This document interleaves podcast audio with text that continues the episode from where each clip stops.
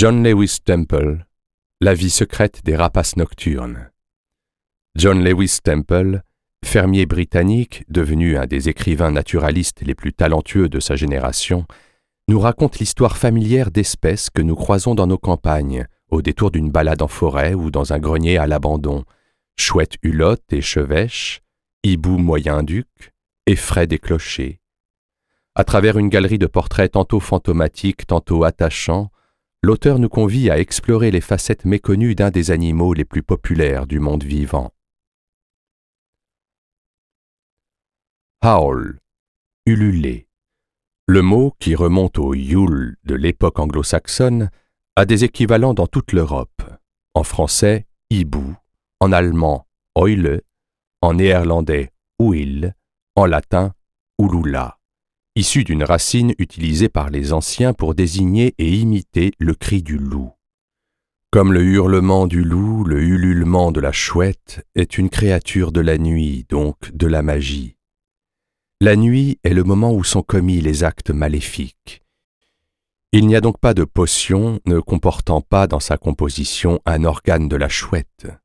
Dans Macbeth, à l'acte 4, les sorcières réclament une aile de chat huant pour faire bouillir le chaudron, aucun roman gothique ne se termine sans que retentisse le ululement spectral d'une chouette, aucun film d'horreur sans un gros plan sur les yeux fixes d'un hibou.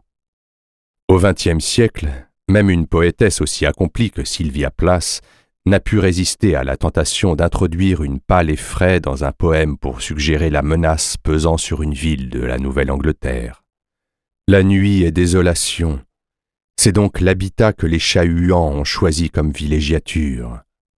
Le prophète Isaïe a prédit la chute de Babylone après laquelle, au milieu des ruines, les hiboux feront leur nid. Les rapaces nocturnes appartiennent aux ruines, aux bois et aux landes. Ce sont des oiseaux vraiment sauvages. Les rapaces nocturnes mènent leur vie lorsque nous, créatures du jour, nous dormons. La nocturnité est aussi rare chez les oiseaux que chez les humains. Moins de 3% de la ailée est en activité après le coucher du soleil. Ces nocturnes sont donc autres, étrangers à la lumière, à la civilisation, à la bienveillance. Quand les Anglais du Moyen Âge ont eu besoin d'un néologisme pour désigner le crime de minuit, la contrebande de toisons de laine vers la France, qu'ont-ils trouvé? Chouette. Pauvre chouette, si elle s'aventure à voler pendant la journée, c'est de mauvais augure, car c'est l'ordre naturel qui est à l'envers. Shakespeare, dans Jules César, dit qu'une chouette volant pendant la journée a été le présage de la mort de l'empereur. Hier, l'oiseau de nuit s'est posé en plein jour sur la place du marché, ululant et hurlant.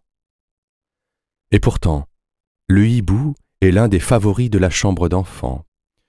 Par exemple, le gentil et perspicace, mais nul en orthographe, Wall, dans les histoires de Winnie l'ourson de A.A. Milne, le hibou livresque de la saga d'Alison Hutley, le petit lapin gris, ou encore la costard du poème À dormir debout d'Edward Lear, Le hibou et la minette.